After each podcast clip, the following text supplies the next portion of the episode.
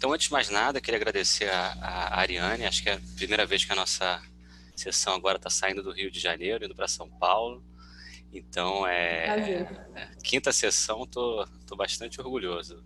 E Legal. quando a gente começa a procurar as outras residências e tudo mais, acho que o pessoal está começando a cada vez mais entrar nesse modelo. Não sei se aí em São Paulo tem um pouco isso, né? É, a gente se transformando e se reaprendendo e a quantidade de gente que vai chegando nesse modelo é até maior do que, do que antigamente. Então, uhum. muito obrigado por você estar aqui. Eu que agradeço Ariane... o convite. Nada, que isso, é um prazer. prazer. Ariane... Obrigado, Ariane. Obrigado Oi, pela Como vai? Tudo bem? Seja bem-vindo ao nosso grupo, tá? Bem-vinda, tá? Eu que agradeço o convite. Então, grupo, então, já, já explicou, Felipe, para ela quem é o nosso já. grupo? Ah, então tá ah, ele fez uma introdução aí muito legal. Top. Ah, vou ficar quietinho aqui. Se alguém quiser fazer alguma pergunta no meio do caminho, é, pode usar o chat. Se alguém quiser falar, usa aquelas reações que tem aqui para eu poder perceber. A Ariane, ela é coordenadora da cardiologia do hospital de São Luís Jabaquara. Jabaquara. Jabaquara. É mais fácil que Jacarepaguá. É, na controvérsia, a gente já está acostumado com Jacarepaguá. Além disso, ela é coordenadora nacional da, da cardio-oncologia, que eu acho que é um dos, até o Covid eu diria que é o assunto que estava mais bombando, né? É, ah, é, agora a gente está em segundo lugar, eu acho. É, acho que vocês estão perdendo de lavado, inclusive, mas daqui a pouco vocês voltam para ser posto. Não tem... Depois a gente volta. É, é tudo passageiro. Então, é. Acho que nas últimas duas semanas a gente passou um pouco. É, é, engraçado como a gente vai mudando de foco, né? No início da pandemia era muito essa parte de como ela vai chegar para a gente, depois sai daquele modelo, até que virou uma discussão quase que político-ideológica do cloroquina sim ou não. Depois uhum. a gente vem para uma ideia de pô, como fazer diagnóstico, será que eu estou pedindo no momento certo?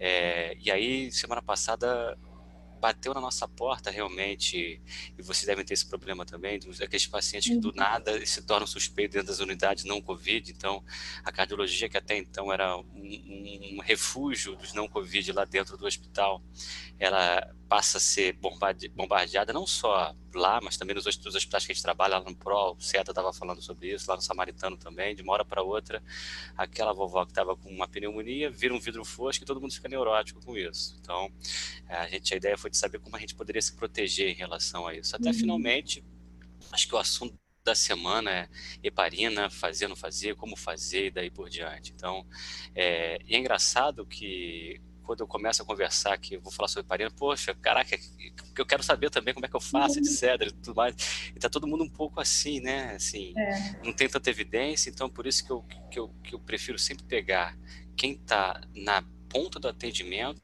porque a gente está, acho que, numa fase muito mais de compartilhar experiências do que discutir publicações, né? Porque a gente tem muita pouca coisa. E aí, eu acho que um pouco disso tudo é, e aí, chegando numa introdução do, do, assunto propriamente dito, a gente já tinha problemas de, de, de, de trombose, tromboembolismo nos outros vírus que a gente conhece. Então, é, dengue, ebola, próprio HIV também davam isso. Só que parece que o, o, o vírus, eu vi, eu vi, uma definição de um autor que ele falou, esse vírus é um vírus vasculotrópico. Tipo, bonita essa palavra, né? Vasculotrópico. Aí eu estava uhum. falando com o Daniel Bezerra, que é um neuro, é, lá no Samaritano, falei, pô, Daniel Bezerra, a gente guarda essas palavras, né? Não, cara, pô, o Covid é um vírus vasculotrópico. Ele falou, você está completamente errado. O Covid é um vírus neurotrópico. Eu falei, que neurotrópico? Olha a quantidade de trombose. Ele, quer ver? Vou te provar agora qual o principal sintoma que as pessoas têm que é mais específico? Anosmia. Então ele já entra por ali já sai queimando. Eu falei, é, realmente, o vírus é neurotrópico. Eu acho que o vírus é tudo trópico, né? Então uhum. cada semana a gente vai estar discutindo um tropismo do vírus. Hoje é o vasculotrópico. E alguns autores falam assim que essa parte da, da tempestade de citocinas é que talvez seja o maior momento que você tem uma ativação daquela cascata de coagulação, fatores procoagulantes talvez com a hipoxemia junto, isso determine uma disfunção endotelial. Então, acho que a gente tem um pouco de um racional do porquê a gente está assim. A dúvida é o que fazer com isso, né? É, a gente já viu algumas pessoas compararem com aquele padrão de CIVD, né? Mas tem algumas características diferentes do TAG, depois a gente pode até falar nisso. Uhum. Até que ah, foi dia 6 de maio que foi publicado um estudo lá de Hamburgo, que foi que chamou um pouco a atenção, acho que voltou mais à tona ainda esse assunto da coagulação, é, da anticoagulação, da trombose, etc., que foi aquele estudo de necrópsia, que até então a gente não tinha, né? Então, uhum. só para a gente se situar, eram 12 pacientes, e desses 12, eles viram simplesmente em 58%, em 7 deles, eles viram trombose. E aí a gente começou já a ficar com aquela coisa na cabeça, será que a gente está tratando mal e tudo mais? E lá atrás, em fevereiro, tinha um estudo chinês que para mim é um estudo assim super ruim, porque ele viu um monte de trombose em pacientes que não fazia profilaxia, e aí daí o pessoal começou a, a falar, não, então, se, se, tem tanta trombose assim, talvez valha a pena fazer anticoagulação, e depois a gente vai, partir, vai compartilhar algumas experiências, eu acabei de ouvir uma aqui de pessoal passando xarelto para paciente ambulatorial, então olha como é que a quantidade de evidência, a gente vai pescando essas coisas e vai tentando, joga no liquidificador e cada um tira uma opinião diferente, né, como é difícil, né, é, e, e eu queria começar, na verdade, com, com acho que a primeira pergunta é uhum. a gente sabe os fatores meio clássicos assim para evento trombembólico, né? Idade, obesidade, neoplasia que você tanto estuda, ventilação mecânica, assim. Hoje, quando você pega um paciente que tem coronavírus, que tem a, a, a, um diagnóstico já confirmado, como é que você tenta estratificar esse teu risco tromboembólico para ir a partir daquilo ali você tomar uma segunda medida e tomar uma estratégia em cima daquilo porque na cardiologia a gente tem aquele pô a gente tem o Grace a gente tem o time então a gente consegue saber pô Chades Vasco tô vendo a Silvinha ali o hemorrágico pô a gente está tudo tudo certinho e aí agora a gente chega numa doença que a gente não consegue quantificar risco e não vai ter tempo de quantificar esse risco. Como é que como é que é a tua rotina? Como é que vocês fazem isso efetivamente? Ariane? É, Felipe, obrigada pela, pela pergunta. Então é o seguinte, a gente aqui, então só para o pessoal se situar a, é, qual que é o nosso perfil de paciente, como a gente está atendendo, a gente tá, a gente é o hub do Covid dentro de São Paulo, da, dos hospitais da Rede Dó, de modo que a, a grande maioria dos casos que são atendidos na, nos hospitais uh, de São Paulo vem para cá, uma vez com o diagnóstico. Então, a gente tem é, uma experiência de mais de 500 pacientes hospitalizados, não neste momento, né, é, mas que já já hospitalizados, que a gente efetivamente, confirmados, não fora os suspeitos, são os Covid confirmados, e com os pacientes que a gente deu alta ambulatorial, está com quase mil pacientes. Então, isso desde o começo da pandemia, no começo de março. Então, o que o Felipe comentou em relação a essa evolução das preocupações foi exatamente o que aconteceu aqui. E realmente agora a trombose, ah, na verdade, já mais ou menos aí uns 15 dias a gente tem é, é, discutido isso com mais, com mais intensidade. Então, sua primeira pergunta é como a gente estratifica esse paciente quanto ao risco trombótico. Por definição, a gente optou aqui no serviço por uma estratégia de dar, antibio... dar profilaxia para TVP para todos os pacientes que internam. Tá? Então, isso foi uma conduta junto com da equipe nossa da cardiologia, da terapia intensiva e da hematologia, e a gente optou por, independente do score de risco uh, de ser um paciente clínico, então vamos dizer o paciente que tem critério para internação, ele interna no andar ou interna na terapia intensiva. Uh, quando ele interna no, quando ele interna na terapia intensiva, é meio óbvio que a gente usa profilaxia, porque é uma, é uma rotina do serviço com enoxaparina, 40 miligramas uma vez ao dia, ou heparina de baixo peso molecular, ou fondaparinux. Preferencialmente, a gente tem usado heparina de baixo peso, enoxaparina. Então, quando o paciente vai para a unidade crítica. Quando ele vai para o andar, a gente estaria é, embasado, pensando no, no COVID como uma pneumonia viral e não pelo, por ser COVID, que a gente já sabe que é diferente, a gente aplicaria os scores de risco trombótico, IMPROVE, o score de Padua, o score do serviço.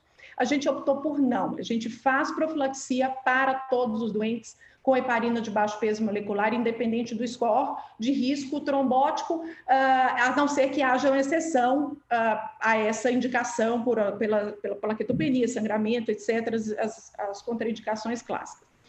Uma situação que é muito frequente, vocês devem estar vivendo aí, é o paciente que interna, é, o paciente que chega no pronto-socorro, tem critério de internação e a gente colhe um dímero D e esse dímero D está estourado. Estourado no sentido, é, o nosso limite aqui é 500 e a gente vê valores, vou falar um valor alto, não exageradamente alto, a gente já teve aqui dímero D de 120 mil e o paciente, e a gente não detectou uma trombose embolia pulmonar, mas ah, vamos falar um valor aí de 2 mil, né, que seria mais de três vezes do valor de referência. Quando a gente tem essa situação, quando é no pronto-socorro, na chegada, o que a gente faz rotineiramente é avaliar, a, a, a grande maioria dos pacientes fazem uma tomografia de tórax para a estratificação do risco, uma vez que ele tem um quadro clínico suspeito, quando o paciente tem uma dissociação muito grande, isso lá na tomografia, a gente tem uma facilidade de ter um contato próximo, então quando o paciente chega, tem uma tomografia cuja, o, cujo o, o grau de acometimento está desproporcional ao sintoma ou à hipoxemia, a gente, se o paciente não tiver uma contraindicação, a gente procura TEV nesses pacientes. A gente faz a injeção do contraste, já procura o, trombo, o fenômeno do tromboembólico. Isso não pera, é... Pera, pera, deixa eu começar a organizar isso aqui. Vamos lá. É, a gente primeiro estava falando da estratificação de risco, aí você pontuou muito bem. Na verdade, acho que a, a resposta mais fácil que a gente pode dar para profilaxia de TEV é para todo mundo. Né? Porque se a gente tem uma doença que tem um risco aumentado. Exato. É, o 40 vezes 1 é fácil, né, da NOx. Eu acho que os problemas que a gente começa a ter são quando a gente tem um dedímero muito alto. Eu já ouvi alguma, algumas pessoas falando de uma profilaxia heavy metal, uma super profilaxia, que aí a gente vai subindo. É uma doença de obeso, então aí a, aquele, aquele 40 de anóxia com certeza vai ser pouco, talvez uns 60, talvez uns 80 daí por diante. E aí você chega com uma informação nova, daqui a pouco a gente vai falar sobre aquele pacote de laboratórios, você acaba fazendo um link um pouco com a, o grau de comprometimento na, to, na tomografia. É. Então, eventualmente, se você tem então você já está começando a estratificar, além daqueles fatores de risco do paciente, o momento de apresentação de uma, de uma estratificação da gravidade da doença. Então vamos lá. Eu tenho eventualmente, hoje em dia, eu lembro que lá eu fiquei doente no dia 13 de março, sexta-feira 13. Lá atrás o corte para internar ou não era 25% de acometimento de vidro fosco. Acho que começou uhum. a ter tanta gente que isso virou 50%, eu já estou vendo gente com 50% indo para casa. Talvez uhum. daqui a duas semanas vai estar com 75%. O que, que você chama de uma doença muito grave para a gente poder tentar ir, ir além? E aí você já de cara falou uma coisa que a gente vai voltar a conversar, que é estratificar, inclusive com uma angiotomografia já de cara lá embaixo, quando o paciente está chegando na emergência. É isso que você está falando, né? É isso. Isso é uma coisa que é muito individual, Felipe. Eu estou falando a experiência nossa aqui, de muitos casos, de muitas intercorrências. Então, o que acontece? Quando a gente, a, a gente tem muita dúvida, tá? Isso é discutido uh, com a equipe COVID, que é o grupo de médicos que, que, que discutem esses casos mais complexos. E hoje de manhã mesmo eu, eu tive um caso desse, apesar do dímero D estar tá um pouco estava mais baixo, estava mil. Mas o paciente estava andando. Ele chegou para fazer a tomografia andando. Falei, cadê o paciente? Essa, essa dissociação radiológica clínica é que chama muita atenção e vocês devem estar tá vendo isso também. Muitas vezes a tomografia é muito pior que o doente e, e isso dá um pouco de angústia do que fazer. É, então, a situação que eu quis colocar para vocês é que, ah, ah, como você disse, profilaxia do paciente que hospitalizou, ok. O grau de acometimento, o que eu chamo, chamo a atenção, que isso eventualmente não é raro, é, é aquele paciente que Uh, vou chegar no problema que motivou a gente a estratificar o paciente para TEP no PS, para vocês entenderem, para né, vocês compartilharem como que a gente chegou nessa situação. Então, eventualmente, esse paciente internava na UTI, uh, já de cara com mais de 50% de acometimento do pulmão, uma hipoxemia importante.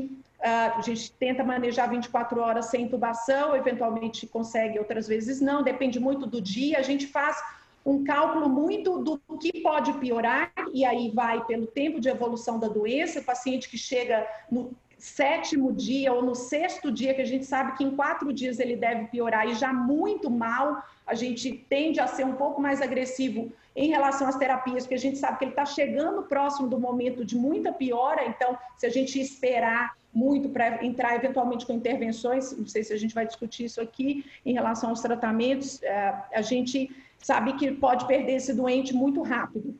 Então, o paciente que chegava na UTI para a gente com acometimento pulmonar importante, já hipoxêmico, já dispineico e com dedímero muito alto, ele já subiu do pronto-socorro com uma tomografia estratificada, óbvio, sem contraste, tudo isso era uma situação que acontecia. Eventualmente, esse paciente evoluía mal, era entubado, a gente, a gente evoluía muitas vezes com hipoxemia, muito difícil de ventilar, né, um paciente de, difícil, difícil ventilação, eventualmente a gente fazia ultrassom para procurar, já pensando em, em TEP, falou assim, tem um mismatch aqui, A gente, é, será que não é embolia pulmonar? E eventualmente a gente voltava para olhar esse paciente desde que ele chegou e ele já chegou com muita hipoxemia, às vezes com mais hipoxemia e mais desconforto respiratório do que a tomografia e com um dímero D mais alto. Falou, poxa, será que valia a pena? Será que eu já poderia ter visto isso lá na frente e tentado... É, vocês, na verdade, começaram a ver na tua experiência que aqueles pacientes que evoluíam pior se fossem testados mais precocemente, talvez se tivessem tido uma intervenção mais rápida Exatamente. e mudado um desfecho. E aí, retrospectivamente, o que, que vocês conseguiram entender como sendo aqueles ok, para esse pacote aqui faz sentido de cara dar contraste para ele ainda na emergência. Você me falou sobre acometimento, você me falou, é, e aí aquele corte de 50%, sobre hipoxemia, dedímero tem algum número mágico, assim, algum corte? a gente, tem, a gente tem aquele número na cabeça que é o dedímero aumentado, é a idade vezes 10, né? Então, 30, é. 40, 50 anos seria 500, 600, 700, daí por diante. Mas, assim, então, teoricamente, o dedímero alto, acima de 700, é, 800... Mas, assim, o paciente... Com... E lembrando que o dedímero, na, dessa doença, a gente já aprendeu, porque a gente... Se, você, se a gente fizesse uma estratégia baseada em dedímero, a gente ia enlouquecer. Porque a gente tem paciente de alta com dedímero alto ótimo, e está ainda com dedímero, isso é já é uma outra discussão, né? Que a gente, a gente vai chegar lá. Mas é que, assim, se a gente ia guiando pelo dedímero, você perde completamente a, o raciocínio. Então, o dedímero, para nós hoje, a gente entende que ele é um marcador de doença. Travou. Pessoal, travou para vocês também ou foi só aqui para mim? Travou, Travou pra mim também. Travou. Você vê que sempre trava na pior hora possível, né? É, o dedímero é o marcador da doença, aí trava. É, geralmente é assim, cara. Ah, beleza. A hora dele vai ser. Ariane, peraí, peraí, Ariane. Travou exatamente quando você estava dando a conclusão. O dedímero é um marcador de doença e aí travou pra gente. Perdão. O dedímero é um marcador de doença inflamatória, de doença grave, de inflamação. Ele segue a ferritina, ele segue a interleucina 6 se a gente for dosar. Então, era, era e, e, a gente ainda não entende muito bem essa flutuação do dedímero, mas de, de, pra, pensando no paciente que interna, o paciente com dedímero alto é um doente mais grave, assim como linfopenia, assim como elevação de DHL, assim como plaquetopenia, que é raro, e a gente é, já viu que quem tá, chega com plaquetopenia é um doente mais grave. Então, a gente começou a ver esses fatores prognósticos e não só relacionado ao doente, mas à apresentação da doença junto com a tomografia. Então, ah, o que que leva a gente a decidir essa estratégia de estratificar no pronto-socorro, que foi sua pergunta para eu respondê-la diretamente. Primeiro, é uma dissociação hipoxemia a grau de acometimento do pulmão. Ao mesmo tempo que a gente pode ter um paciente que chega com pulmão muito ruim e nem tão hipoxêmico e nem tão dispineico, a gente pode ter um paciente que chega muito mal e com pouco pulmão para justificar. Óbvio, acho que é o que é o mais grave de todos, né? O que vai te chamar mais atenção, né? Com vidro fosco e tal, mas cadê a doença que a gente espera? E hoje a gente pela apresentação clínica, eventualmente a gente até já fala, ah, esse aqui vai dar 40%, esse aqui vai dar 25%, esse aqui vai dar. Porque a gente, é, enfim, já começou a ver alguns fenótipos de apresentação, apesar da gente errar com alguma frequência isso. O, então, o nesse caso... venoso te ajuda isso? Quer dizer, por exemplo, você falou muito de uma dissociação imagem clínica, né? O Doppler venoso, que teoricamente não invasivo, não dá contraste, vocês estão fazendo isso de rotina na, na sala de emergência junto do eco? Não sabe não, Felipe, porque é, a gente, é, você citou muito bem o estudo, aquele estudo de, Vulgo, e se a gente olhar os dados, ele achou, ele fazia busca ativa de trombose, né, já em doentes uh, uh, uh, já, já internados, mas quando a gente vai olhar em relação aos percentuais, a maioria dos fenômenos tromboembólicos, as dos fenômenos trombóticos, eles são fenômenos trombóticos pulmonares. É, e ontem na apresentação até falei isso, ele, a, a, a Covid é uma doença de trombose pulmonar, não de embolia pulmonar.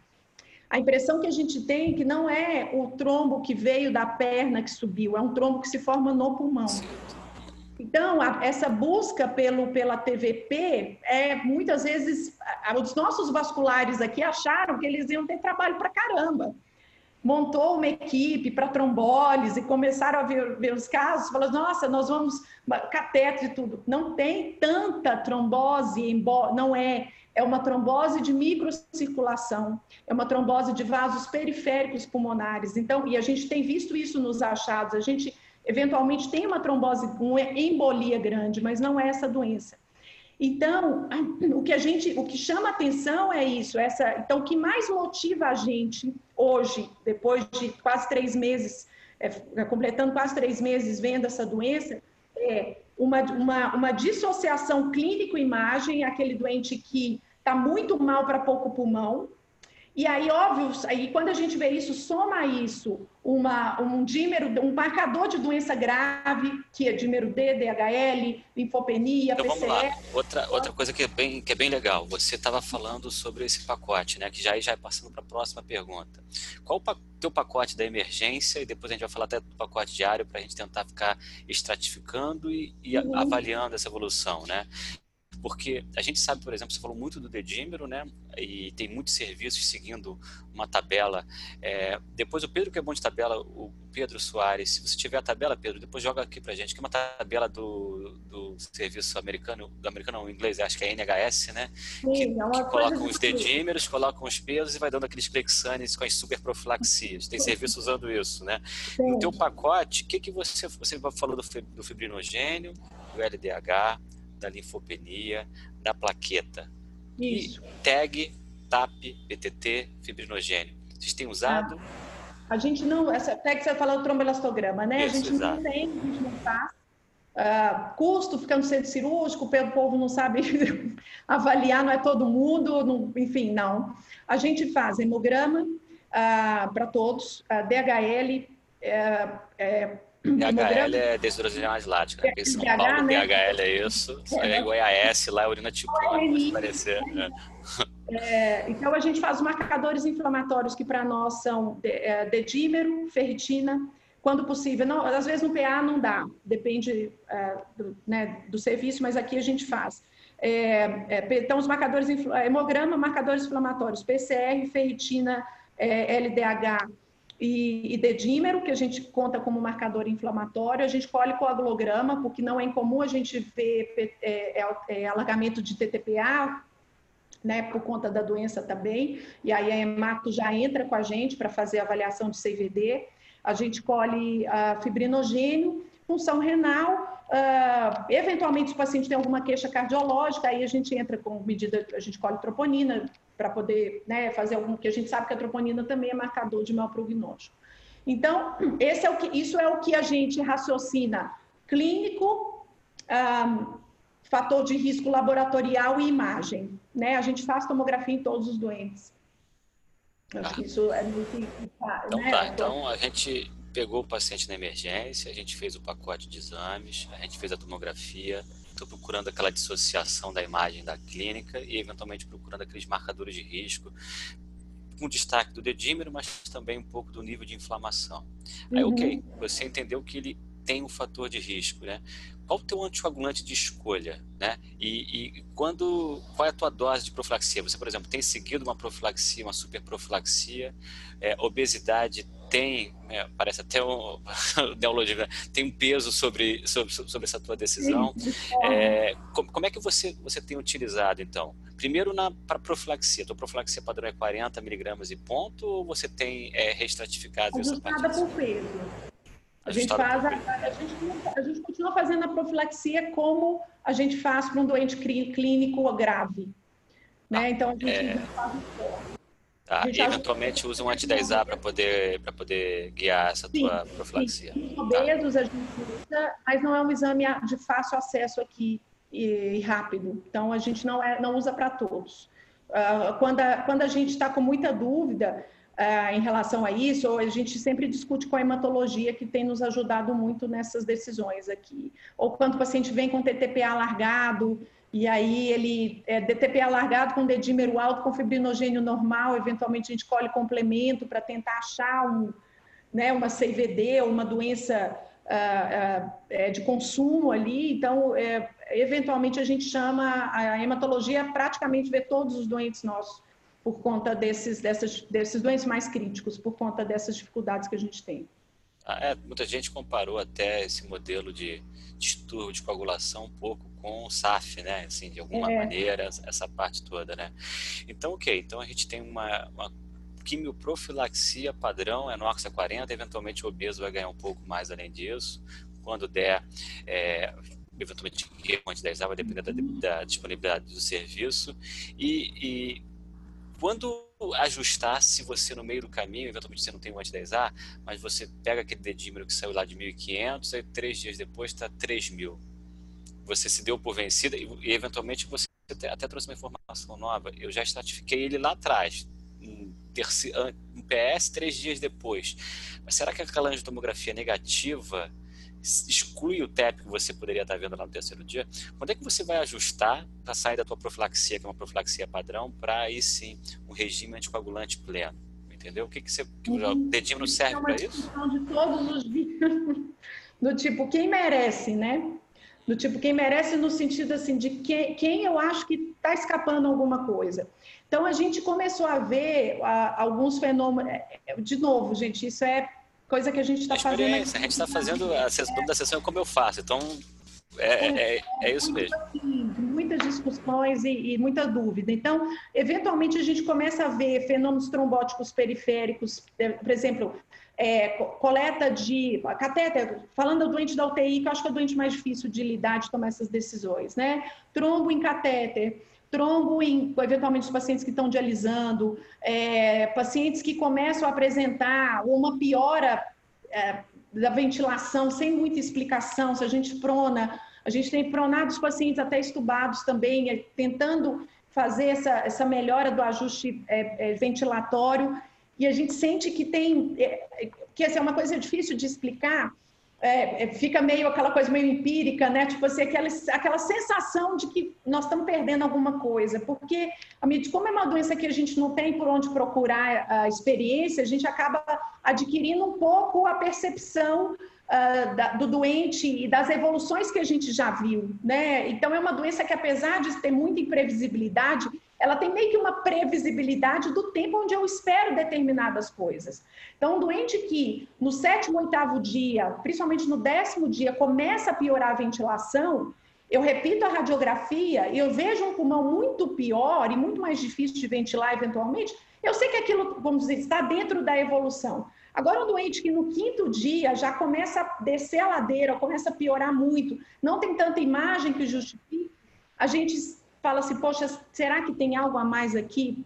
E aí a gente já não lida só pelo dedímero, a gente já não fica, ah, vamos colher um dedímero, o dedímero está alto. Tá... Porque você pode ter um doente que está piorando, o dedímero está subindo, e outro que está igual que sempre esteve. Não, não, não é uma coisa de um, de um fator só. Então, é muito essa percepção. Então, o que leva a gente a pensar, óbvio, algum fenômeno trombótico periférico que te chamou atenção de que esse paciente está mais com hipercoagulabilidade. Eu gostaria muito de ter um, um tromboelastograma aqui, mas a gente não tem.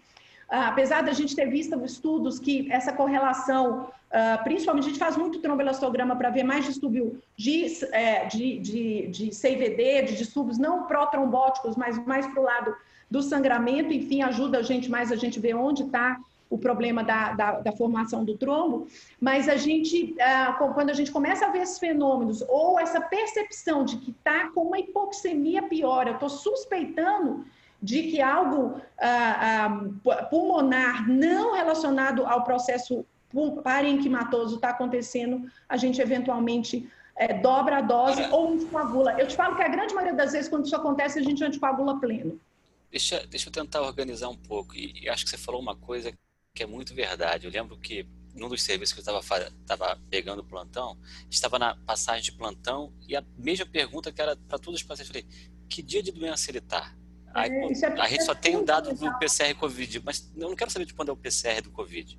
Eu quero saber que dia de doença começou, porque a gente faz um plano. Qual é a tua linha do tempo que você está acostumado a ver? Assim, é, a gente sabe que o processo, como pisasse no acelerador ali em torno do sétimo dia, mas na ordem natural da tua cabeça, uhum. é a primeira semana por semana que você não se preocupa e a partir dessa primeira semana, que dia você está imaginando que cada coisa acontecer? Quer dizer, se aquele paciente interno ele está ruim, então ele, ele evoluiu para alguma maneira, alguma forma de, uhum. de, de pneumonia, de SARA mais grave. De, depois desse sétimo dia, qual é a ordem natural que você vê? Do sétimo ao décimo é isso, décimo, décimo quarto é isso, décimo quarto é... Entendeu? Só para a gente poder ter uma ideia de quando eu vou quando vai ter uma essa desproporção sobre uma evolução natural de melhora, e, e eu senti isso muito. É, eu, eu, tive um momento mais tenso ali num domingo, que era o décimo dia da doença, literalmente. Foi sexta-feira 13, né? E eu uhum. senti crítico aquilo. E depois do décimo dia, era como se eu melhorasse 10% por dia. Falei, era uma besteirinha, mas depois de uma semana já estava 50% melhor. Você tem é, mais ou menos essa percepção de linha do tempo para esses pacientes? A gente tentar entender isso? Felipe, a gente raciocina em cima do tempo da doença. Né? A gente, a gente é, a não ser que. E a gente começou a ver o momento, por exemplo, que uma infecção secundária entra porque não é para evoluir daquele jeito. O doente que está no 11 dia ou no 13 dia, e de uma hora para outra, sobe PCR, a DHL é, começa a cair de novo, ele começa a fazer plaquetopenia, tem, doente, tem outra coisa aqui, porque isso não é evolução do Covid. Então, a gente começa a ter essa, essa, essa percepção de que a curva da evolução da doença é tão importante que a gente raciocina em cima dela. Óbvio que tem casos que têm uma apresentação muito mais fulminante, muito mais rápida, mas não escapa muito do momento da, da, do, do, período crítico inflamatório que vai em torno do sétimo ao décimo, décimo primeiro dia. Ah, então, isso é, isso é, muito importante. Quer dizer, o, o momento que a gente está pegando fogo é do sétimo ao décimo primeiro. Na média. Até lá, tudo. Assim, claro, claro. Até lá, isso tudo pode estar acontecendo.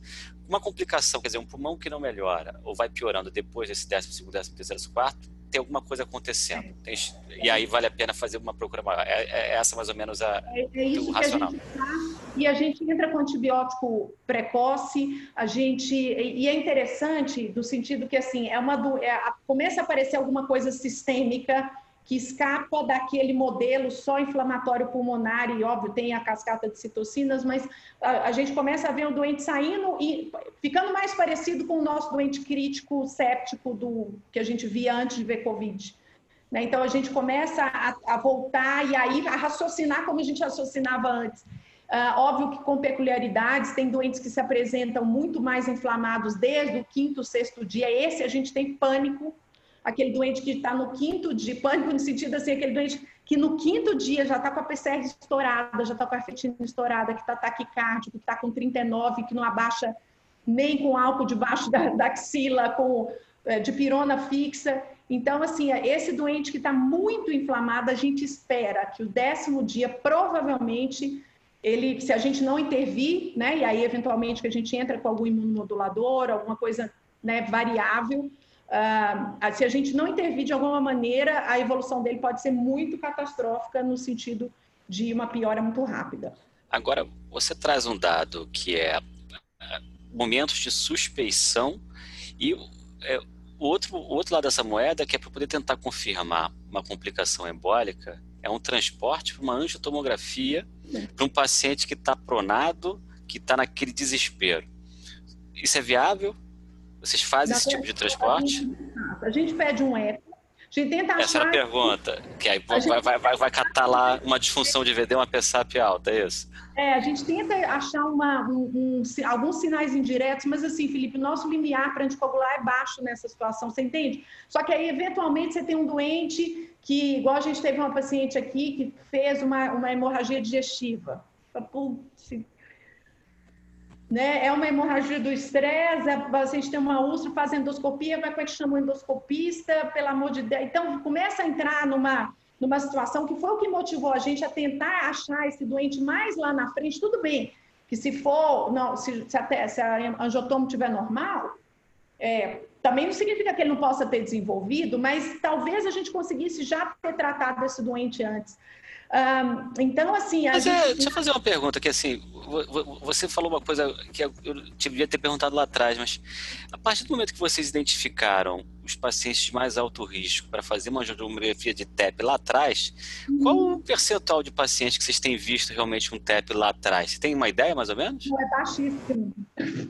É baixo do você? É baixo, é baixo. A gente teve uma reunião ontem né, com o radiologista é, porque, assim, duas semanas atrás a gente começou a discutir isso, duas, três semanas atrás, de fazer angiotomo, tal, tal, tal. Aí o radiologista, nefrologista, arrancou os cabelos, né? Ai, meu Deus, meu rim, porque tem tido muito, né, é, é, é insuficiência renal aguda e tal. E aí a gente falou, não, vamos fazer, vamos né, discutir cada caso, tal, tal, tal. Aí, duas semanas, o radiologista falou, ó, não tem embolia, não. não tô... ótimo, né? Então, assim, aí, hoje mesmo de manhã, a gente ficou na dúvida, a gente não fez angiotomo, porque o paciente estava com a saturação boa, tinha um tomo que justificava o sintoma, um dedímero que era 1.100, né, um pouquinho, duas vezes o valor, batia uma PCR um pouco aumentada, então batia com a evolução do doente. Não tinha nada muito desproporcional. Mas, mas aí leva a gente a entender que também talvez não seja embolia de, não seja embólico, seja trombótico e aonde eu tomo talvez não vai vir. Então, a, então, gente vai... a gente tem que se agarrar no dedímero, é isso? Eu acho que a gente tem que se agarrar no, na, na, experiência, no, no, quadro geral, Felipe. É difícil, é meio frustrante, a gente não tem nada pronto para entregar, mas assim, talvez a gente vai ter que é, fazer essa, essa percepção de conhecer a evolução da doença, talvez apareçam mais dados aí dos estudos que estão surgindo para tentar é, refinar um pouco mais essa percepção de qual é o doente que a minha suspeição de TEP Just, de, e mesmo que seja um angiotomo normal, porque algum TEP de, de microvaso justifique uma anticoagulação terapêutica ou uma anticoagulação é, é, que eles falam majorada, sei lá, que esse nome escrito, uma anticoagulação dobrada. Profilaxia. É, a superprofilaxia, é, heavy metal, chama do que quiser, né? Exato. Agora, é, eu, lá... hoje não está fazendo de rotina, desculpa, a gente não está fazendo de rotina essa aumentada, a gente está fazendo uma avaliação individual dos pacientes e uma, uma suspeitou, a gente entra. É, eu sei de serviços que estão e é, e é, incrível como é importante a gente ouvir a experiência de cada um, porque é, lá atrás, se a gente pega um paciente que procura uma angiotomografia de TEP, porque você viu a dissociação da imagem da clínica, você não vê uhum. nada, mas você está vendo lá aquele teu dedímero alto, é, eu não sei qual é a experiência de você, mas a, minha impressão é que quase que todo paciente que interna tem aquele dedímero acima de 700. É, pelo menos o, os poucos que eu vejo tem. Então, é, é quase como se todo mundo tivesse sobre esse risco. Sim. E aí, talvez por isso o, o, o, o, NHS inglês tenha recomendado uma coisa tão, pra, tão, tão expansiva assim. E pensando um pouco até num problema que você já acabou de, de pontuar para a gente, é, você tem hoje um Clexane que você faz vezes 40, 60, você vai ter menos efeito colateral, porque está sendo Sim. lá desde o início, etc. Então, talvez faça sentido, naquela relação custo-benefício, você aumentar, dar um upgrade na tua dose convencional. E aí você me trouxe um problema que é a próxima pergunta, quer dizer, ok, esse paciente evoluiu, ele piorou lá no, no 14 dia, 13 dia, que não era para estar tá mais piorando. Você fez uma suspeita, e aí você já. Então você não tem a, a superprofilaxia. Ou você tem a enoxa 40, ou você tem a enoxa, eventualmente, sei lá, 62 vezes. É essa parte. E isso por um diagnóstico que você está imaginando que ele tenha. E você traz um dado também interessante que é, poxa, se eu fizesse a angiotomografia nesses pacientes, provavelmente eu ainda ia ter muita tomografia de pequeno vaso que eu não ia ver. Eu ia ficar até com aquela tendência de não fazer porque eu não estou vendo nada. E talvez essa evolução fosse pior ainda. Mas você está com um diagnóstico que no máximo é presuntivo. Sim. E aí? E se ele começa a sangrar? Porque se eu estou em ECMO ele está sangrando, eu sei que ele precisa do anticoagulante. Mas esse diagnóstico eu não tenho certeza. O que, que você faz? Discute com a hematologia e pede socorro. Não, desculpa, assim, eu estou brincando, mas é realmente isso acontece, né? Ah, bom, você sabe melhor do que eu, você está sangrando, você lida com ECMO, é, a gente tenta controlar o sangramento, enfim, se não for um sangramento grave, tenta achar o manejo habitual do sangramento, né? Mas a gente, é, a gente aprendeu que essa doença ela, ela corre para os dois lados mesmo, né? Então a gente já teve casos de sangramentos graves, inclusive intracraniano aqui, em paciente que estava anticoagulado, infelizmente faleceu, mas estava anticoagulada porque tinha feito um evento embólico e sangrou do sistema nervoso central. Então, é, a gente é, depende do tipo de sangramento, sendo uma resposta, eu sei que talvez não responda exatamente o que você está perguntando, mas a gente avalia de maneira individual, Felipe, não vou conseguir te falar. Mas é óbvio, se a suspeição, e cada um de nós sabe o tanto que a gente acha que é TEP ou não, né? Eventualmente o paciente começa a piorar e aparece uma imagem nova na radiografia de tórax, a, a, a gente recultura e aparece algum agente, ou né, a gente começa a ver secreção, a gente está vendo muita traqueite, muito, né, os pacientes, é, a gente tem um tempo de intubação grande, então, eventualmente, começa uma complicação é, bacteriana sobreposta, a gente começa a dar antibiótico uh, e aí vê a melhora do paciente, eventualmente descalona aquela anticoagulação se a gente não encontrou algum fenômeno, e principalmente se tiver o sangramento. Então, eu acho que vai muito desse grau de suspeição, é aquela coisa da beira do leito. Então, por isso que é tão importante que a gente, eu acho que parte do nosso resultado aqui, que felizmente, a mortalidade baixa de 3%, nos nossos pacientes. É, então, para 500 pacientes Nossa, é, é muito baixo, hein? 3%. É Mas, assim, é beira de leito em equipe multi, todos os dias, todo mundo pensando junto mesmo, com a hemato do lado, com infecto, com a nefro, é, é equipe, é equipe mesmo, 24 horas, os coordenadores de UTI ficam virados, todos, todos os casos novos são vistos. Então, é, é, que aí que, é o que eu penso que é o que faz muita diferença na doença é o cuidado de suporte mesmo, a equipe de físio, que é fantástica, que ajuda a gente demais. É, a gente agora está numa fase de tentar entender o processo de desmame de, ventila de, de desmame ventilatório. A gente teve poucas falhas de estubação, é, duas na verdade só. Então, assim, a gente começou a ver os parâmetros, sempre tem uma briga entre a fisio e a pneu e o intensivista, briga assim, aquela discussão do momento que ninguém tem muito essa receita, né? E, mas a gente está começando a aprender que é essa, esse feeling um, é, multidisciplinar mesmo. Então, às vezes você pega, por exemplo, o pessoal da até a reumato eventualmente passa com a gente em algumas situações, principalmente quando a gente começou a usar cloroquina e, e tudo mais é, a gente começou a, a ouvir de, de, outras especialidades que, com as quais a gente não uh, se interagia tanto, algumas experiências que ajudaram a gente a, a, entender um pouco mais a doença. E a pneumologia também, que ajuda muito essa questão do corticóide, o momento, do tocilizumab, quando a gente usa, a gente usou, tem usado bastante aqui. Então, a, a gente está nessa. É, é, isso de beira de leito para cada caso mesmo. Ah, quando vocês eventualmente chamam a hemato para poder ajudar, tem alguma coisa é, também a questão de experiência? Porque toda vez que a gente fala analisar caso a caso, todo, todo mundo já faz isso, né? Principalmente é, numa é ausência de evidências, né? É, mas tem alguma coisa que, que, que sirva de parâmetro assim para você tomar essa decisão? É, laboratório? Eventualmente Sim. algum exame complementar, porque você, acho que você falou uma mensagem que é muito importante, que é, é e eu acho que talvez seja a única vantagem da doença que ela tem duas semanas. Né? Então, assim, estourando três semanas. Então, qualquer coisa que passe disso aí é, é o resultado daquele atropelamento que pode ser maior ou menor naquelas duas semanas. Então, um paciente está muito grave, ele vai desenvolver uma polineuropatia crítica, o cara vai ficar reabilitando três meses, que seja. Mas é porque aquelas duas semanas foram infernais. É, e aí, se você muda um pouquinho da história natural, você falou, a gente começa a tirar para tudo quanto é lado. Que é basicamente isso. Então, eu vou começar um antibiótico, sei lá, uma procalcitorina, ver antibiótico, fazer um raio-x, pesquisar a infecção. E aí, num, aí a gente vai falar sobre corticoide na segunda-feira. Você falou do torsulizumab. Então, a gente...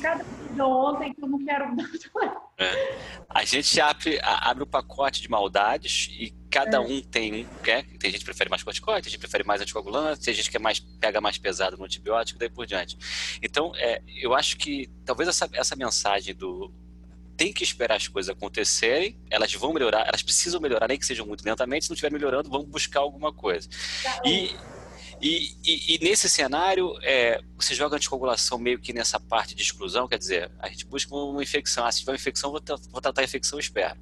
Ou você já, não, eu faço corticoide, faço anticoagulante, faço antibiótico e, e vou abrir o leque de maldade de uma vez só vai depois de escalona, porque a, a, os casos que a gente perdeu, as evoluções foram muito rápidas. Então, e a gente estudando o que, que a gente teria talvez feito diferente nos casos que evoluíram mal, primeiro que a grande maioria já chegou muito mal, né? Já chegou com uma apresentação grave em quinto, sétimo dia de doença, que a gente talvez é, não teve tempo hábil de entender o processo todo e intervir. Então, não, a gente entra com tudo e depois, de, óbvio, avaliando né, as contraindicações, mas a gente trata, como a gente faz em terapia intensiva com doente muito grave e, e, depois a gente vai descalonando. Mas óbvio que uma coisa ou outra pesa mais, até para o que, que eu vou tirar primeiro, né? Ah, Claramente aparece uma PAV, eu vou. Bom, é uma PAV, né? Vamos, tá sangrando pra caramba na hora da aspiração, tem catarro pra caramba, Vamos voltar à anticoagulação profilática e vamos tirar a anticoagulação plena desse doente, que já apresentou para a gente, já mostrou que é uma infecção. Qual é teu corte de plaqueta para não anticoagular?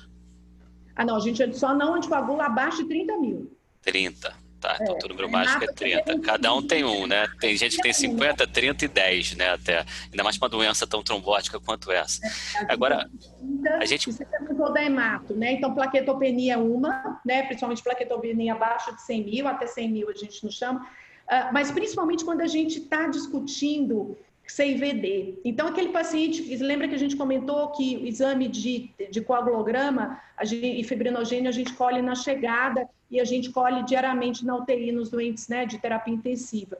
Ah, quando a gente tem TTPA alargado, consumo de fibrinogênio, ou esses dedinhos muito estourados, a gente chama hemato. Por quê? Porque eles têm mais mão de fazer score de CIVD, e a CIVD não é é igual anticoagulação. Tem essa IVD que vai para o lado do sangramento e a gente sabe isso. Então, a gente chama, o chama para nos ajudar nessa, e eventualmente a gente vai ter que fazer DIC score duas vezes por dia, para tentar achar o momento em que o paciente está indo para o lado da, da ele está realmente evoluindo para uma CVD. Então, nessa situação que a gente chama hematologia, ou nos casos, eventualmente, que tem algum sangramento, ou tem uma história de trombofilia, né, outros fatores que fazem a gente preocupar com o fenômeno trombótico. Você falou bem da CIVD, então o que a gente consegue tentar começar a entender a diferença da, da de estudo de coagulação da, do COVID, da CIVD, se marcou bem, né? Quer dizer, o D-dímer é mais alto lá e o produto de degradação de fibrina também, e o fibrinogênio mais baixo lá do que aqui, né? Então, Exatamente. o TAG talvez fosse um, um, um, fosse componente legal para poder fazer diferença dessa é. parte, né? É, Estou com uma paciente que está super grave, que exatamente fibrinogênio no pé, né? Mas isso no meio de um ECMO, então é um contexto é, um pouquinho aí, diferente. O ECMO aí, aí, aí, balançou, aí bagunçou. Exato. Agora, a gente sai um pouquinho desse paciente crítico. Ah, só tá. uma última pergunta antes de sair. É, sempre enoxa ou eventualmente você vai ter o paciente da heparina não fracionada? A gente usa heparina não fracionada também, muito baseada em questão de função renal. Ontem a gente discutiu ah, uma situação que era, que isso até saiu um estudo, agora não vou lembrar em qual revista, falando sobre heparina, é, de, a heparina não fracionada subcutânea também, em uma dose maior de 10 mil unidades subcutânea de 12 em 12 horas, ou 15 mil unidades subcutâneas, tentando fazer nos pacientes com função renal alterada e tentando evitar a, a, nos pacientes seria fazer uma profilaxia aumentada, meio fazem anticoagulação, né, dose de 20 mil unidades por dia de heparina subcutânea não fracionada é uma, praticamente uma dose de anticoagulação, mas uh, e guiar, uh, é, quando a gente faz é, heparina de baixo peso, são duas situações, né, o guiar por antidesar, como você já disse, e aí o pessoal da Hemato, é, numa reunião, comentou que alguns serviços têm, que têm acesso rápido, interpretação rápida de antidés, que eles têm tentado chegar numa dose intermediária entre a dose profilática e a dose uh, terapêutica, tentando fazer essa. Quer dizer, mais mantracaria ainda, né? É, é, assim, é. Tentar, você entendeu? Fazer entre a dose. É a super, prof, é a super profilática, é o, é o que chamam de profilêutica, né? Que fica ali entre os dois. É. Então, a gente tem o anti-10A, profilático até 0,5, em alguns lugares 0,6, e o terapêutico de 0,6 e 1,2. Ele deve estar lá buscando um 0,8, alguma coisa desse tipo. É que nem o NR, né? Quando a gente quer aquele NR que não sangra, entre 2 e 2 e 1, né? Para aquele paciente que sangra, né? Alguma coisa parecida com isso. Agora... Uma situação possível duas perguntas para você. Esse paciente saiu do teu CTI, foi para a tua SEMI, então você estubou, processo está esfriando, lá 16 dia de doença, mas ainda está precisando de um oxigêniozinho e tudo mais. Tua profilaxia sempre vai ser anoxa? Na semi-intensiva? É, a gente optou aqui, no paciente internado, para profilaxia parenteral. Né? A gente não está usando anticoagulação por questão do serviço, né? E foi uma decisão nossa nesse doente de fazer profilaxia uh, para TEV uh, no, no paciente não crítico. A gente optou por isso, mas é uma opção do serviço. Tá. E em algum momento você imagina algum cenário de um paciente que a gente falou lá atrás dos fatores de risco, né? A gente falou sobre é, doença cardiovascular, saiu um trabalho que foi interessante, né? Principal causa de mortalidade, quer dizer, a principal comorbidade dos que morreram era a doença cardiovascular, doença isquêmica principalmente. É, a gente viu ali alguns os dados de TEP variam de 15% a 50%, até dados de autópsia e tudo. Mas, eventualmente, esse paciente ele não está grave o suficiente para poder ficar dentro de uma unidade. Uhum. É, a uhum. gente teve lá na UERJ, até ontem foi uma apresentação de um caso interessante, daqueles pacientes que eventualmente estão esperando uma cirurgia cardíaca, acabam se contaminando com Covid, precisam ficar internados. Mas eu vou ter também pacientes que são cardiopatas, que têm um Covid e que não precisam ficar internados. Sim, e aí, exatamente. esse paciente que é hipertenso, que é diabético, eventualmente que tem um câncer, ele é um paciente maior risco para embolismo, para tromboembolismo. Uhum. Você imagina algum cenário que esse paciente que é atendido numa emergência, que faz uma tomografia aqui no deu menos de 25%, ou mesmo 25%, a gente sabe que hoje está aquela saturação ali que está flutuando 94, 95, quer dizer, não é nenhuma Brastemp, mas também não é tão ruim assim para ficar internado. Esse paciente vale a pena anticoagular? Se sim, será que faz sentido fazer algum é, heparina para fazer em casa é mais complicado. Será que faz uhum. sentido fazer algum doar? Você já viu alguma experiência nesse sentido?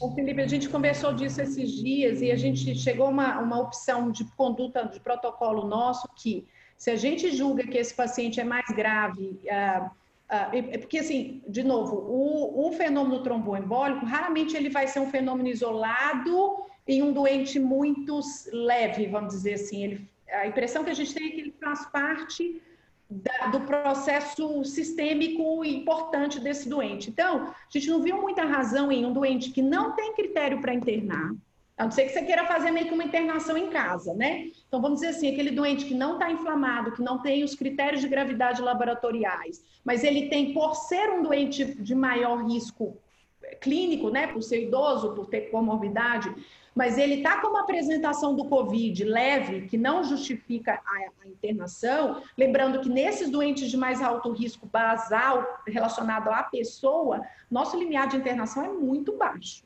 Eu prefiro, e de, novo, de volta para o tempo de doença. Quantos dias esse doente tem? Ah, ele está no 11 dia. Bom, então provavelmente o pior já foi. Né? Não, ele está no quinto dia. Ou seja, em três, quatro dias vai piorar. Então, mesmo sendo um doente que não tem todos os critérios de gravidade, mas ele de base ele é grave, meu limiar para internar é muito baixo para esse doente, enquanto a gente ainda tem leito, né? Pode ser que semana que vem mude completamente.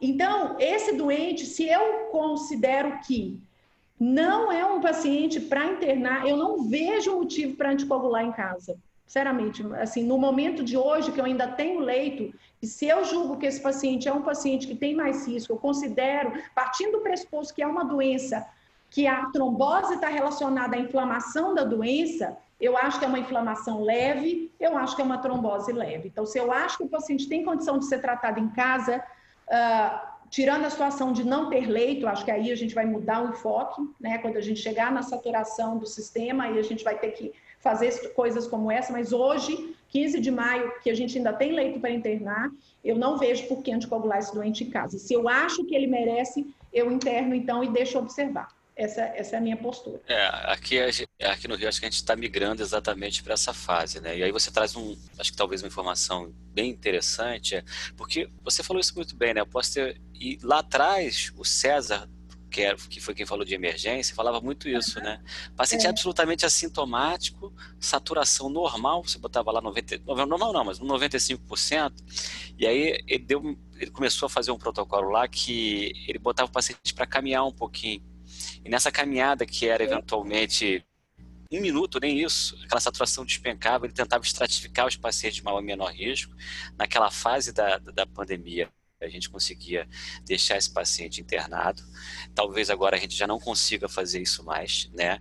E, e você está trazendo um pouco dessa, dessa informação que é, é um, um, um risco tromboembólico muito mais relacionado a perfil da evolução da doença do que propriamente ao perfil de risco de base do paciente. Então, se você não anticoagulava ele antes, também não vai ser agora que você vai continuar anticoagulando. Essa, esse é o raciocínio que a gente está guiando, sabe, Felipe? Porque senão a gente fica muito perdido, a gente fica muito sem saber por onde andar. Né? Por, assim, a gente tem que ter uma certa coerência mesmo dentro do, do caos que é essa doença.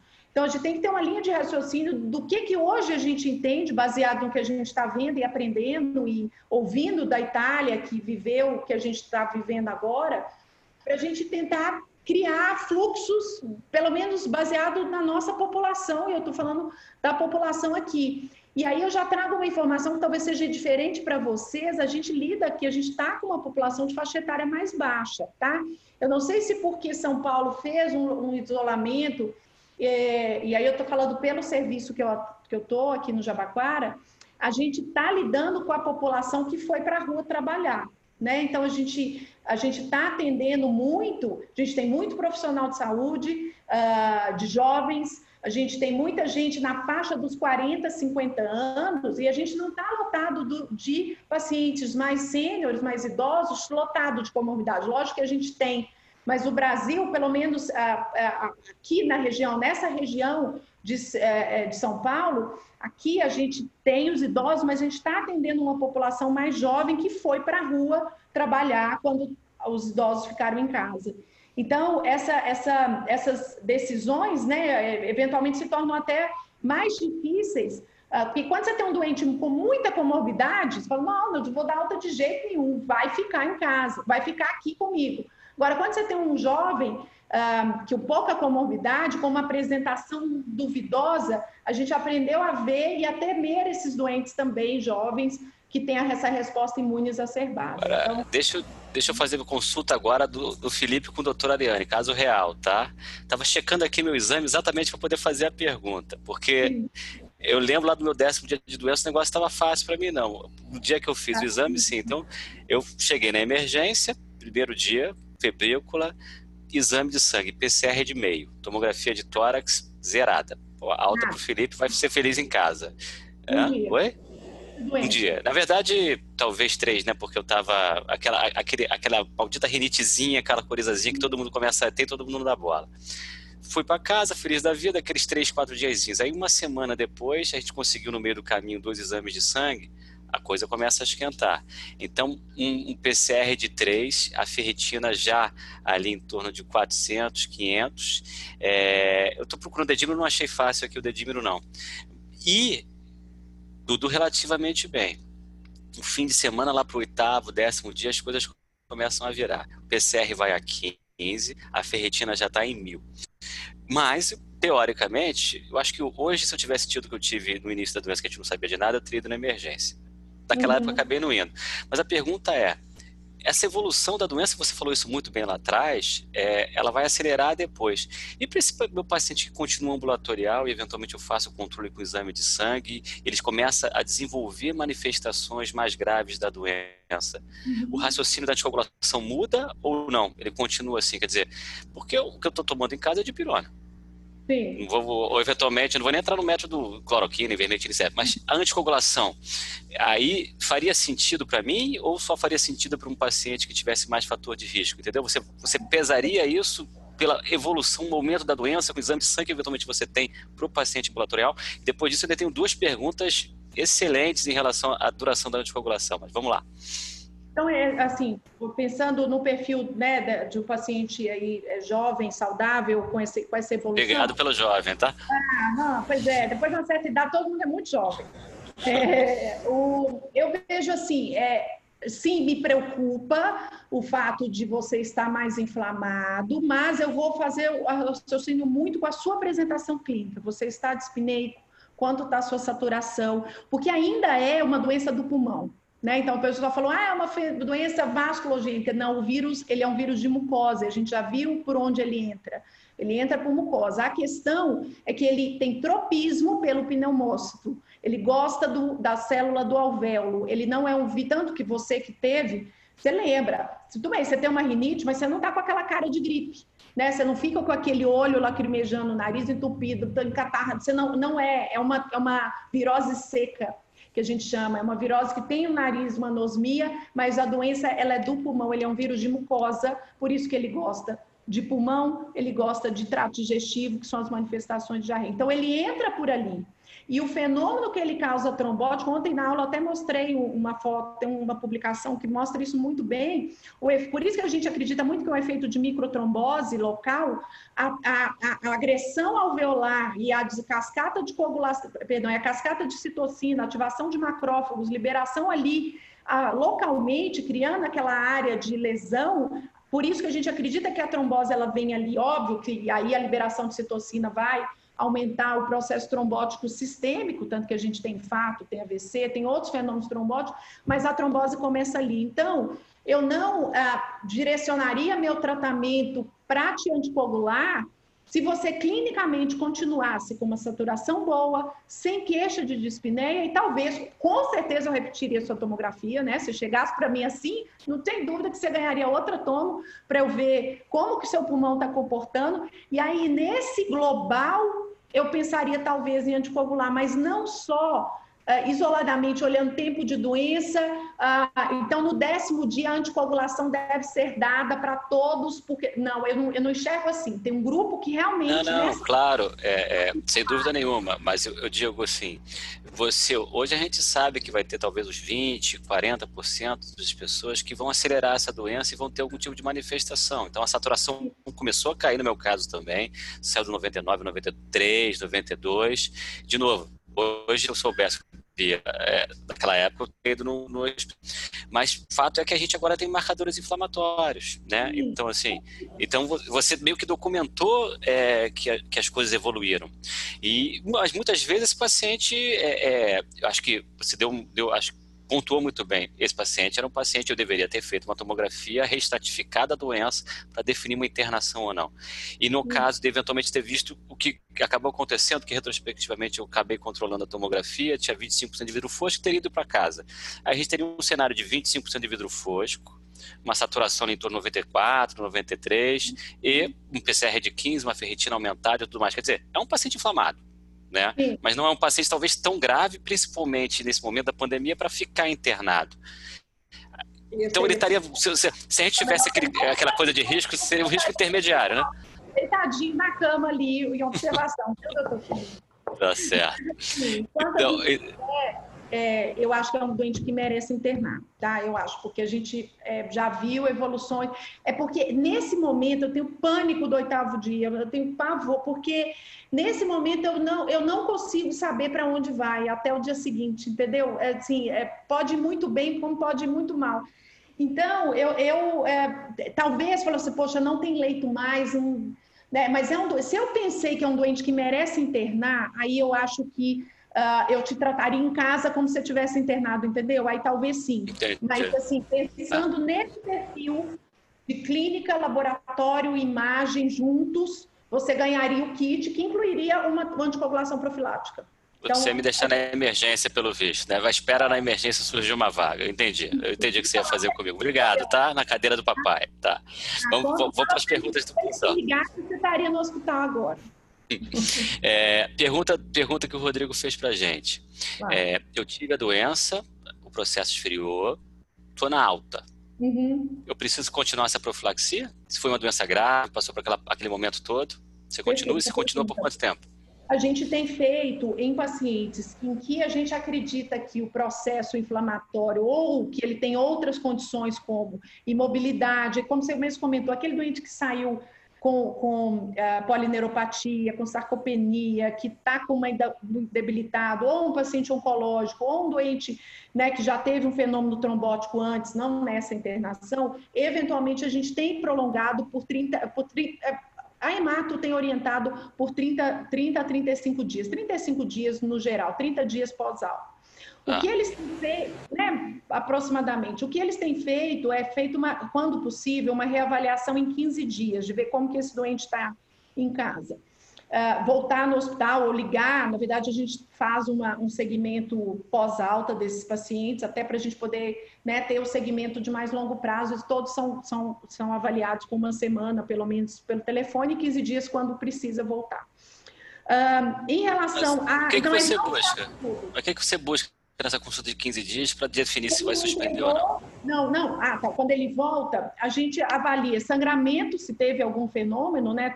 Sangramento, que ainda é aquela coisa, a gente não sabe muito bem o tamanho do benefício, entendeu? Então a gente fica procurando minimizar o risco. É, é uma coisa que a gente é, optou por fazer por segurança, de novo, de estar tá aprendendo. Eventualmente a gente está mandando para casa com anticoagulante profilático, um doente que a gente não mandaria em outras doenças ou em outras situações. Então, uma, quase que como uma curva de aprendizado. E a gente tem uma facilidade de ter o doente próximo, principalmente funcionários que são é, é, bastante então, frequentes. Então, na média, vocês estão deixando os 30 dias, né? A não ser que aconteça alguma coisa errada. Isso, e exatamente. Aí a Gabi perguntou um pouquinho, Gabi, nossa R2, brilhante uhum. R2, inclusive, ela perguntou uma coisa pra gente, pra... pior ainda. Ok, ele fez lá no meio do caminho, piorou, eu achei que ele tivesse uma trombose, eu comecei a anticoagulação plena, mandei para SEMI, recuperou, 20, 25 dias depois ele foi para casa. E aí, uhum. eu vou manter essa anticoagulação plena para casa? É. É, sim, ele fez trombose? Eu, eu não sei, porque eu não fiz angiotomografia lá no meio do caminho, porque ele estava grave demais. Você anticoagulou? Então, eu considero que sim. Tá? A gente discutiu isso, a gente considerou, é, é, quer dizer, não tem diretriz, tá? Mas isso numa das reuniões que a gente fez aqui no grupo, a gente discutiu de considerar esse doente como Uh, como um doente que fez uma trombose em vigência de um fator causal, tá? Então, vamos pensar que a gente interpretaria esse doente não como um doente que fez uma trombose sem causa definida, uma... assim, a partir do momento que eu pensei o anticoagulei aqui, eu acho que tem que pensar que teve, vão facilitar nosso raciocínio. Teve, a não ser que você tenha uma comprovação inequívoca que não teve, que não vai existir. Opa, peraí, peraí, deixa eu aproveitar, aproveitar que você falou sobre isso. Assim, uhum. Eu saí do período crítico, que eu não fiz uma angiotomografia, porque ele estava pronado, precisando de ventilação. Uhum. Faz sentido, ele melhorou um pouquinho, eu fazia essa angiotomografia, e não, não mais lá no 12 mas talvez no 15 16 17 Esquece. Ou fazia lá, ou não, faz, não faz mais, é isso? É, e, e, eventualmente, eu acho que assim, ó, é para ter uma segurança, tá? Uh, de que, ok, eu achei um trombo lá, eu peguei um, um, um, radiologista muito bom que achou um trombinho lá periférico, bem, ótimo, ok, vou fazer a minha anticoagulação. Mas também, se é meu, o meu, o, vamos dizer, como se a gente tivesse uma licença mais permissiva para anticoagular esses doentes, por causa do histórico que tem sido publicado, do que a gente está vendo. Então, Talvez doentes que a gente, como uma, uma tomografia normal, a gente não anticoagularia, nesses eu tenho uma licença maior para anticoagular e, e, de manter. Então, nesses doentes que eu não tenho uma comprovação, mas que eu tive uma suspeita, eu anticoagulei e ele melhorou, a gente tem indicado anticoagulação por três meses, pensando nas, nas TEPs, TVPs que a gente que a gente anticoagula por causa reversível, por uma pós-operatória, uma fratura. A gente optou por fazer assim. Não sei se está certo, não sei se vai sair algum estudo mostrando que tem que ser mais. Não, ninguém sabe nada, Ariane. Ninguém sabe nada. Fica tranquila, ninguém sabe é, nada. A gente está investigando experiência. Usou uma linha de raciocínio. Agora, é, que anticoagulante? Foi a Andressa perguntou exatamente uma pergunta. Que anticoagulante você faz? Você segue no Clexane, que vai dar um trabalho danado, ou você bota um DOAC, ou você vai para a velha e boa varfarina? Não, a gente, se o paciente não usando, óbvio, né, é meio óbvio, mas checando as indicações, né, de cada paciente em relação à contraindicação, principalmente para DOC, a gente vai com DOC. Assim, não tem nada que, que a não ser, né, casos, uh, questão pacientes, questão social que não consiga, mas que hoje é muito, né, aqui nessa população é, aqui a gente consegue, vai DOC mesmo. Aí, aí a gente já não sabe nada, ainda não sabe menos ainda em relação à segurança. Mas aí passou essa doença de novo, ele começa a virar um doente habitual, né? Um paciente que a gente não sabe esse resquício trombótico quando o tempo fica, eu não sei. Eu não e... sei, né? É, mas eu acho que três meses a gente cobre bem. Três meses de dor que primeiro, algum aqui em cima dos outros. Eu já ouvi falar, acho que o Saulo era até um, um, uma pessoa que defendia o Eliquis, porque o Eliquis você consegue fazer para a sua nase interal, então talvez no momento mais crítico ele poderia. Agora a gente já está pensando em outro cenário. E a gente, para FA, que é uma doença definitivamente com risco tromboembólico definido, a gente faz o chá de Svasc, a gente faz o hemorrágico, a gente tem um risco bem, de, bem definido. Uhum. E para uma trombose que a gente acha que pode ter benefícios e tudo mais, você pega um paciente com alto risco hemorrágico, né? Aí, resbled, hemorrágico, o que você quiser. Faz pensar diferente nessa duração, então, não, vai três meses e segura na mão de Deus. Eu vou mandar, vai na mão de Deus. Eu acho que, assim, óbvio, de maneira individual, né? De novo, fica bater, parecendo vitrola arranhada falando a mesma coisa, mas é porque é pura verdade, assim, tem muita coisa que a gente não sabe, Felipe. É, eu, eu vou no, no, raciocínio né, que a gente está pensando e vai, vai, vai em frente. Eu vou. E qual uh, do AC, Ariane? Ah, eu, assim, a gente aqui, até por uma preferência da Emato, a gente tem usado o xarelto por questão de a gente tem a dose, a gente, para uma coisa que eu não falei em relação à dose, a gente para dose profilática, né, quando a gente está pensando em extensão de profilaxia para casa, a gente tem usado a dose de 10 miligramas, uhum. que é a dose né, do, do, do Marine. Ortopédico, né? Uhum. Clínico, em dose ortopédica. E pensando no estudo do, do Xarelto para doente clínico, que foi o, o Marine, é, a gente uh, tem pensado aí em, em 10 miligramas. Uh, para o paciente que vai para casa uh, com anticoagulação plena, né, aí a gente vai fazer os, 15, os 21 dias da dose né? Se ele ficou internado cinco dias, vai ter mais dez dias de dose. Eu acho muito difícil um doente desse sair em cinco dias, mas enfim, né? Vamos dizer aí, uns 15 dias, ele já sairia, sairia com a dose de 20, que ele já passou. 15 dias não, né?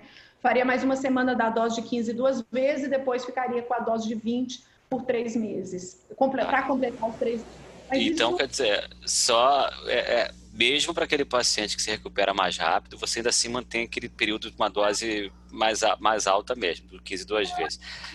Tá? Felipe, é o que a gente tem nas reuniões. E o dedímero vocês acabam usando esse dedímero da alta para poder tentar reestatificar esse risco? Aí já era. Nossa senhora, esse aí é uma confusão, porque eventualmente o paciente sai com dedímero alto, e, mas geralmente ele ainda está inflamado. Então, é isso. Você precisa de dedímero normal para alta? Essa é a pergunta, né? Dedímero alto na alta te faz anticoagular? Eventualmente a gente, a gente mantém a profilaxia estendida, tá? Tô falando de novo também baseado no que a gente. Então, assim, a gente não dá alta com paciente com febre, né? Que eu acho que isso é meio. Mas, eventualmente, no momento que a gente tiver um leito saturado, a gente espera 48 horas a febril para ter alta. E e é, em alguns casos, o paciente que está ainda inflamado, e quando ele tem dedímero, mas assim, muito individualmente, se for um paciente que teve uma evolução mais prolongada, que tem o dedímero persistentemente alto, mas que ele tem condições de continuar em casa, eventualmente a gente estende essa profilaxia para casa, mas de uma maneira muito individual. Mas se é um doente que está ótimo, ótimo, ótimo, feitina baixa, PCR baixa, linfócito já recuperou, está afebril, está deambulando, e mantém uma ferritina, perdão, e mantém um dedímero alto, eventualmente a gente vai para casa com, dependendo do valor, e aí eu não posso falar um corte, é muito individual, a gente já teve doentes que estavam com dedímero em queda e a gente liberou agora, dedímero subindo, e o doente ainda febril, óbvio que esse doente não vai para casa, a gente vai procurar outras causas e vai liberar. Então, dedímero para alta seria excelente se todos estivessem pelo menos caindo. Uh, dedímero em ascensão, a gente espera, esperar, se possível, ver o que está acontecendo. E paciente com dedímero persistentemente alto, apesar de melhora clínica, com indicação de ir para casa, a gente exclui causas inflamatórias outras e, eventualmente, dá alta com profilaxia uh, para casa também, mas muito individualmente. Ah, respondeu, respondeu. A última pergunta da Eliane, eu acho que você acabou respondendo ali um pouco no meio do caminho, se aquele paciente que tem um Covid, mas está sem sintoma, e aí ele está só com o dedímero muito alto, né? É, ele, teoricamente, é um paciente ambulatorial que a gente não consegue ter esse risco todo, então aquele risco inflamatório da doença, é só um marcador isolado. Esse paciente você não faz é, anticoagulante, é isso. Não, nem profilático, nem terapêutico. Eu não anticoagulo o dedinho, assim, é, é, é, uma somatória. Agora, é um doente que eu mando colher exame quase todo dia, né? É. Você vai hoje, amanhã você vai colher de novo, vai colher de é. novo, vai colher de novo, se for possível, né? Então, é um doente para ficar muito de olho, que pode estar tá escondendo alguma coisa aí. Mas eu não anticoagulo o dedímero isolado. É, acho que o dedímero na alta, só para a gente já, já, já concluir, era eu estava pensando no contrário, né? Um paciente eventualmente que você estaria explorando, esticando uma quimioprofilaxia para TEV 30 a 35 dias, uhum. se ele com dedímero normal ou baixo na alta, se ele seria, poderia ser. Sabe antes de tomografia, quando a gente pega um score de cálcio e vê um score de cálcio zero uhum. e a gente fala, pô, esse cara não deve ter nada? Tipo, um dedímero baixo, pô, esse cara não precisa fazer uma anticoagulação por 30 dias, entendeu? Mas isso ainda não entrou nesse racional, não, né? Não, não entrou. Até porque, às vezes, se a gente, não sei é, a experiência de vocês aí colhendo o dedímero, ele cai com a anticoagulação mesmo profilática, né? Junto com a melhora, lógico que o doente está piorando, piorando, piorando, ele vai piorar, você pode, pode fazer o que você quiser, se você não entrar com alguma terapêutica específica, ele vai piorar. é, a gente vê o dedímero eventualmente caindo até nos doentes mais leves, né, que, que estão bem, evoluindo bem, aquela evolução tranquilinha, eventualmente era um dedímero que não estava alto, estava 500, o anticoagulante vai para 200, 100, ainda dentro da normalidade vai bem. Então, a dúvida é, poxa, será que eu estou segurando algum processo aí com essa anticoagulação profilática? Se suspender, ele vai explodir. É isso. Tá e a gente sabe que a gente tem medo de tirar anticoagulação. Nós cardiologistas somos, né, é, como diz assim, eu acho que é uma do grupo que mais anticoagula e acho que a gente tem um pouco de receio. Uma vez que começa, a gente gosta de seguir os prazos, né? Como eu, digo, eu acho. Ariane, obrigado demais pela tua participação. Tornou nossa sessão agora interestadual. Foi um privilégio ter você aqui. Obrigado mesmo. As dúvidas vão continuar, né? E vamos tentar descobrir a mesma coisa. Obrigado, gente, por vocês estarem assistindo aqui mais uma sessão do Como Eu Faço aquela salva, a Camila já começou com uma salva de palmas virtual, a gente pode agora só com os ícones da reação. A Silvinha é old school, né? Ela já, ela já tá batendo palma ali direto. Então, obrigado, pessoal. Na segunda-feira a gente volta para o nosso horário convencional. Obrigado, Ariane. Obrigado, Ariane. Valeu, hein? Muito obrigado. Então, Precisando, e se tiver algum caso que vocês queiram é, compartilhar, por favor, a gente está aprendendo junto. Então, manda para a gente, que a gente quer aprender com todo mundo, por favor. Legal, obrigado. Tchau. Tchau. tchau.